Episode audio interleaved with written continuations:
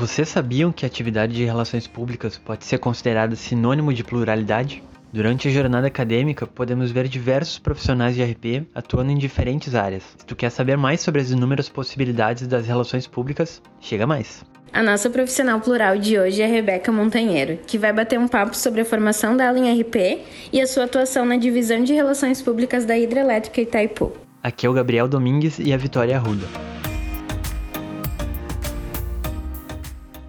Rebeca, é um prazer imenso te receber aqui no Pluralidades. Tu que é formada em Relações Públicas pela Unicinos, além de ter outras duas graduações em Turismo e Hotelaria, trabalha há mais de 15 anos com comunicação na Hidrelétrica Itaipu Conta pra gente o que, que te fez escolher relações públicas. Olha, eu vou confessar para você que talvez seja algo é, até comum a vocês também. Eu não sabia o que era relações públicas na época que eu fui escolher a faculdade que eu ia fazer, né? Com lá com 18 anos. É, eu sempre gostei muito de me comunicar, né? É, essa coisa sociável, esse estilo sociável, sempre fez parte da minha essência mas eu jamais imaginei que pudesse ter uma profissão que eu pudesse é, usar de uma característica minha super a favor do, do, de uma atividade profissional, né?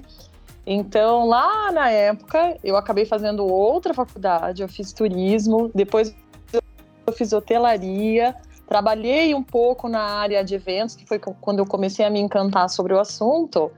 E aí, né, já trabalhando na instituição que eu, tô, que eu estou hoje, depois a gente vai falar um pouquinho mais sobre ela, é que eu descobri que, poxa vida, eu acho que eu poderia é, unir aí várias coisas, né? Aquilo que eu gosto muito de fazer, é, atividades que eu me identifico muito, com uma formação que fosse mais adequada e específica.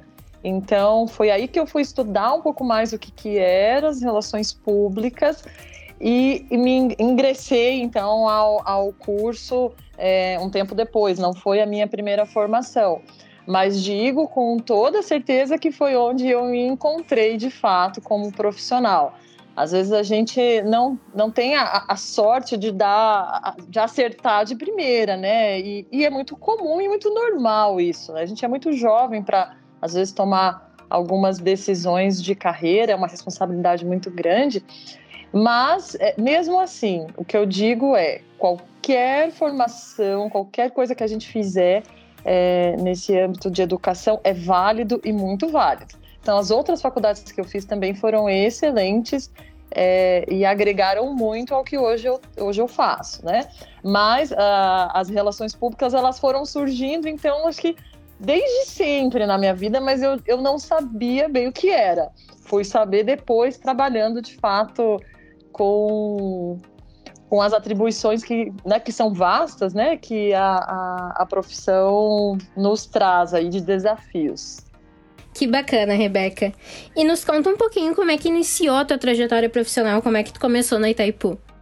Bom, a Itaipu Nacional, para quem não conhece, né, e de repente vai estar nos ouvindo, é, é, a maior usina hidrelétrica em geração de energia do mundo, né? E é um orgulho para nós brasileiros termos né, esse, esse título. Ela é uma, inclusive, das maravilhas da engenharia é, e está localizada em Foz do Iguaçu, no Paraná.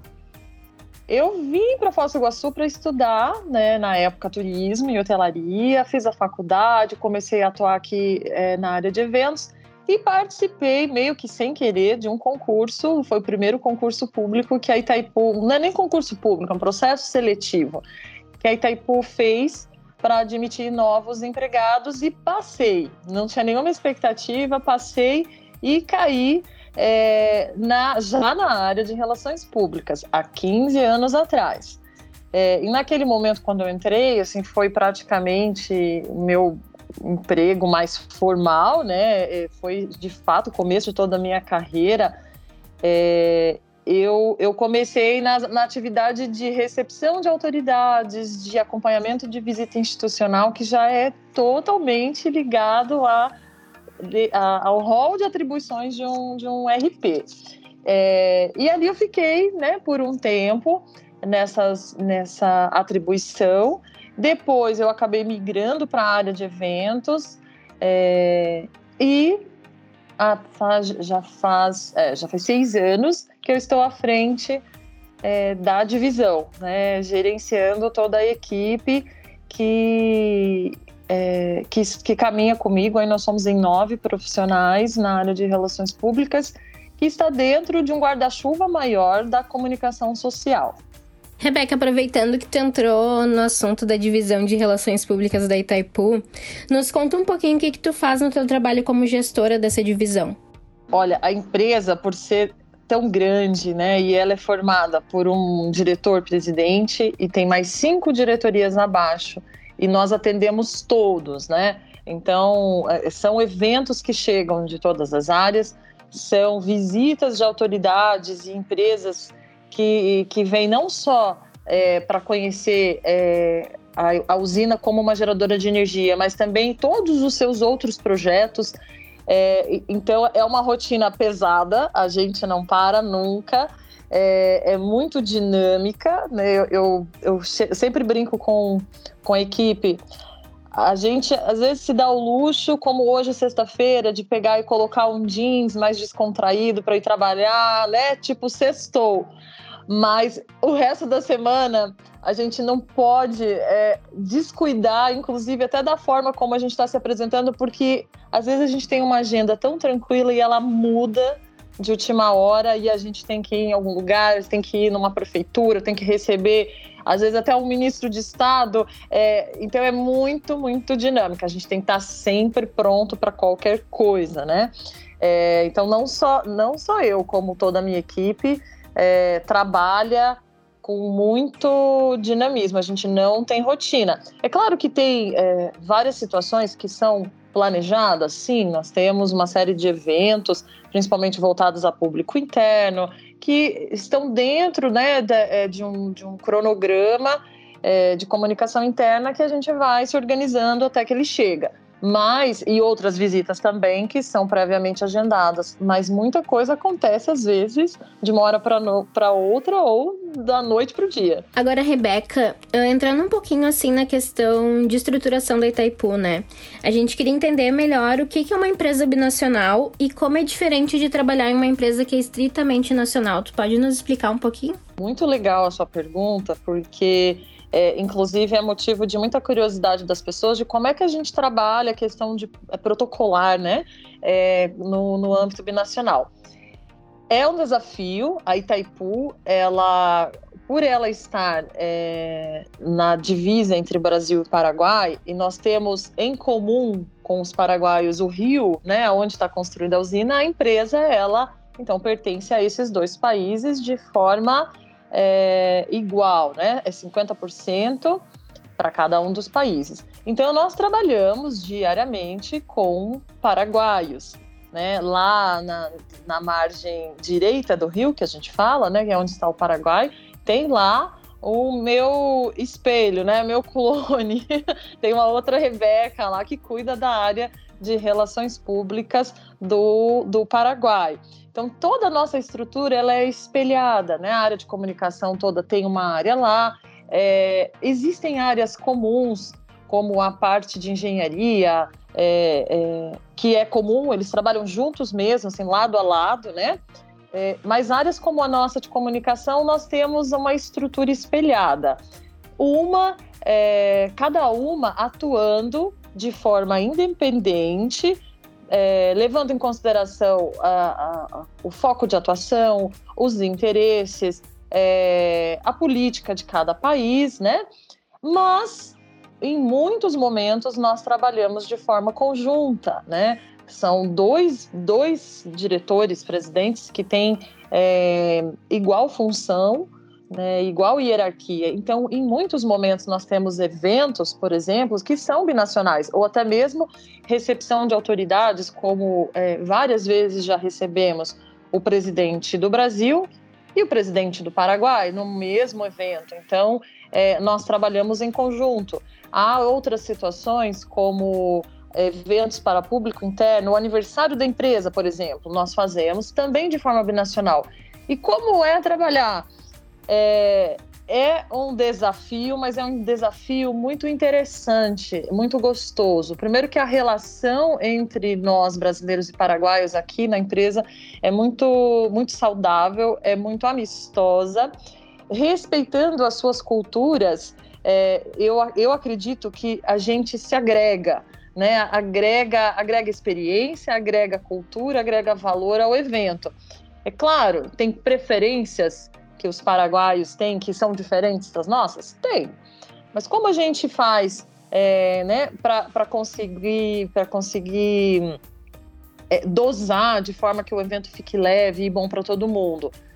Conversando, é, respeitando as hierarquias que são é, específicas de cada país, mas nós criamos praticamente uma hierarquia e um protocolo próprio porque é um modelo de empresa muito peculiar, né? É, no Brasil, nós já temos um regramento protocolar que nos deixa muito confortável. Mas no nosso caso de Taipu, como cada um tem o seu, quando a gente tem que fazer a coisa em conjunto, a gente às vezes precisa estudar um pouquinho. Mas o diálogo, é, o bom senso né, e essa parceria de irmandade que nós temos nos ajuda bastante. Por exemplo, vou dar um exemplo é, bem, bem recente. Nós tivemos um evento que foi promovido aqui por nós, é, mas que nós convidamos o diretor paraguaio e o presidente paraguaio. Eles vieram, né? É, o nosso presidente também participou. E aí, como é que a gente faz com a hierarquia? Quem, quem é chamado primeiro ao palco? Quem fala por último? Como o evento foi proposto por nós, é, é uma ação que está dentro do território brasileiro, a precedência fica conosco. É algo que já está assim, já, já fluido, sabe, na nossa rotina. É, às vezes é, pode ter conflito? Pode. Às vezes é um evento é, binacional de público interno, por exemplo, né? É, não, não teríamos hierarquia, mas alguém vai ter que falar por último. Então a gente às vezes até usa o critério do revezamento. Ah, o ano passado foram vocês, então esse ano somos nós. Então é a, a importância é, do diálogo, né? É, e dessa relação de parceria para tomada de decisão. E não só nisso, né? Eu acho que em tudo que a gente faz na, na, na nossa profissão, a gente tem que ser sensível ao momento, ao contexto, ao público que a gente trabalha. E eu acho que a nossa profissão nos dá essa sensibilidade, acho que a gente tem que ter isso para sermos o mais eficiente possível em tudo aquilo que fazemos. Porque a gente trabalha muitas vezes com ego, com vaidades, é, e eventos, recepções, tudo aquilo que a gente trabalha no âmbito das relações públicas não tem segunda chance. A gente tem que tomar uma decisão muito assertiva. Não vai dar tempo da gente tomar uma decisão em cima de um palco e mudar de ideia, né? Então, é, por isso as coisas têm que ser pensadas com, com critérios, mas com sensibilidade e bom senso. Rebeca, agora surgiu uma dúvida que pode surgir também para quem está nos ouvindo. Ah, então, a Itaipu ela é parte iniciativa privada ou ela é só do governo? Não, ela é uma empresa é, regida por um tratado único binacional e pertence aos dois países. Ela é uma empresa uhum. dos dois governos, do Brasil e do Paraguai. Perfeito. Não, ela não, ela não tem capital de iniciativa pública, de, é, privada, desculpa. Rebeca, como é organizada a área de comunicação social da Itaipu e como tu está posicionada nessa estrutura? Uhum, perfeito. Bom, como eu, converse, como, eu comentei no começo, nós temos um diretor-geral, né, que é o presidente, nós, aqui nós chamamos de diretor-geral é, brasileiro. Abaixo dele, nós já somos uma assessoria de comunicação social. Nós estamos vinculados diretamente à figura principal do presidente da empresa até por uma questão estratégica, né? Acho que a área de comunicação é uma área extremamente estratégica e importante para qualquer empresa. Então, dentro da área de, dessa assessoria de comunicação, nós temos quatro áreas, é, quatro divisões, que é que nós chamamos, que são gerências de relações públicas, que é a minha, a de imagem institucional, que é a área que cuida da publicidade, do designer, que, né, que, que é o guardião, nós brincamos, da nossa é, marca. é, a área de imprensa e também a área de gestão, que é aquela que cuida dos nossos contratos, é, dos nossos convênios, dos patrocínios, é a área financeira né, da, da comunicação. E hoje nós somos no total de 32 pessoas que compõem né, toda a área de comunicação social. E vinculada à comunicação, que é um bracinho que está um pouquinho separado, porque antes ela era uma área maior e agora é, a comunicação acumula é a área de turismo. Nós também fazemos a gestão é, de um contrato que nós temos para a operação é, do atrativo Itaipu para o público geral, né? O turista que chega, que compra o seu ingresso, que vai visitar os atrativos da Itaipu é, de forma turística e não a institucional que é atendida por nós dentro da minha área de relações públicas. E tu comentaste conosco que fundou uma ONG.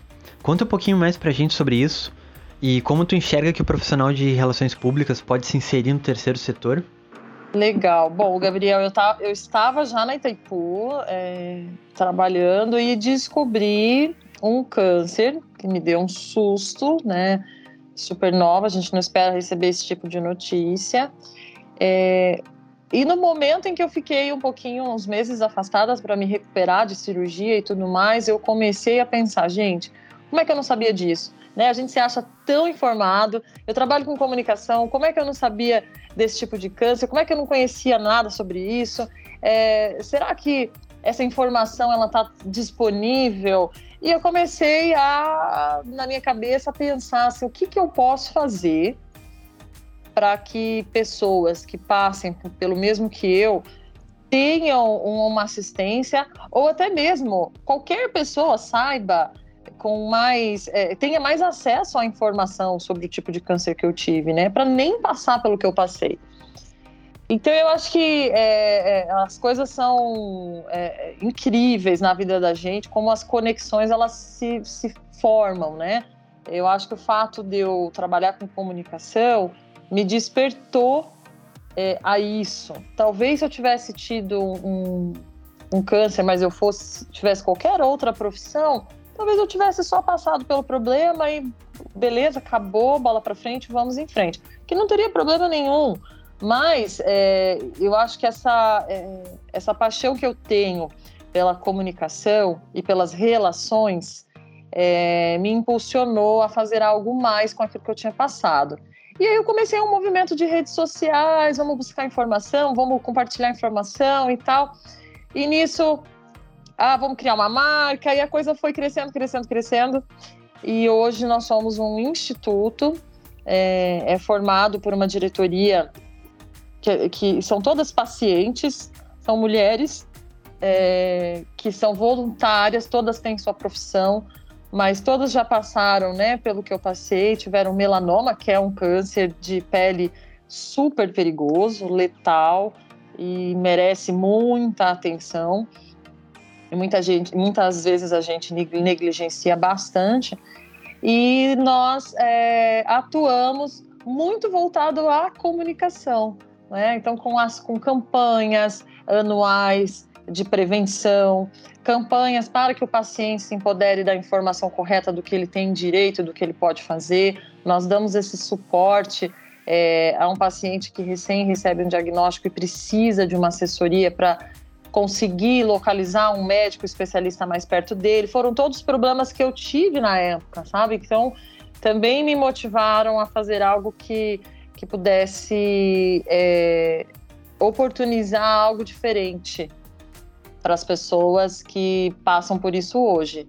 Então, eu, eu acho que quando a gente alia a profissão é, a causas sociais, é, a nossa própria profissão ela tem, ela tem outro valor, sabe? Isso eu digo para vocês e para todos que estão nos ouvindo. É, nós temos uma pessoa na, na diretoria, mesmo que ela é contadora, então ela virou a nossa tesoureira. Olha que beleza quando a gente pode usar o que a gente sabe fazer bem para o social também. Eu acho que traz muito mais significado para aquilo que a gente se propôs a estudar, a fazer, a entregar como profissional, mas é, dar uma parcela disso para o social é muito importante.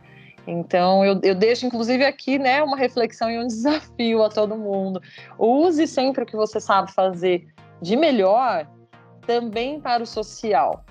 As pessoas estão precisando de todo tipo de ajuda, né? E nós, como comunicadores, ah, mas eu, é, eu sei né, eu sei fazer evento, ou eu sei mexer em redes sociais, o que, que eu posso fazer com isso?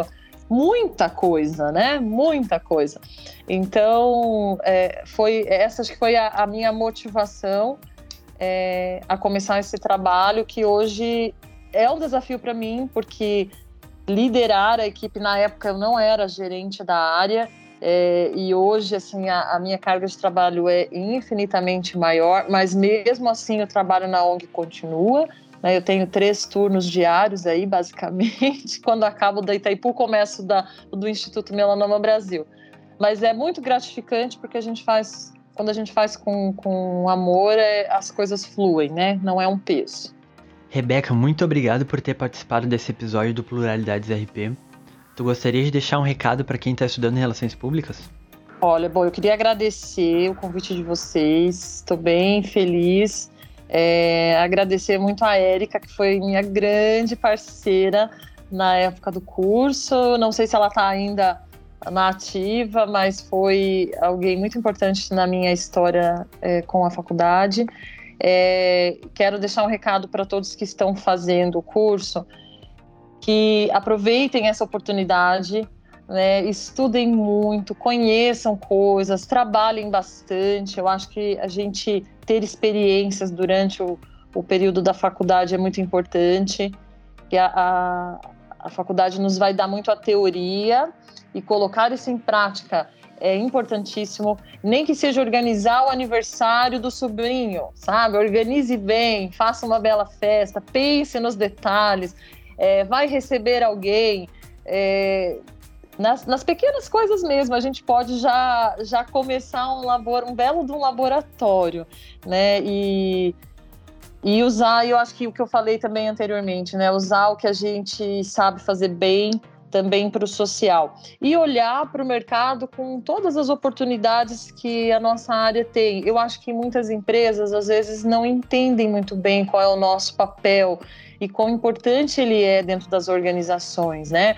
Então eu acho que a universidade também pode fazer muito esse trabalho aí na, na região para que as empresas entendam e valorizem esse profissional e que todos aqueles que estão estudando também se valorizem, se empoderem mesmo do, do papel que vocês têm no mercado, da diferença que nós fazemos numa organização é, que bem comunica, é, que bem transmite né, a sua marca, o seu legado, a sua reputação.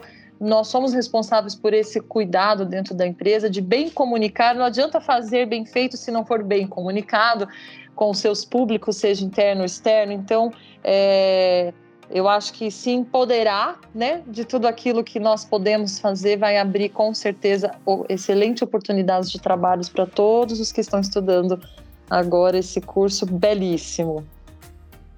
Galera, o programa Pluralidades RP é produzido pela equipe de RP da Jexcom, Agência Experimental de Comunicação da Unicinos. Se tu gostou do conteúdo, compartilha com os teus amigos e nos segue nas redes sociais, arroba RP Unicinos no Instagram e curso de Relações Públicas Unicinos no Facebook e no YouTube. Abraço pessoal, até o próximo encontro.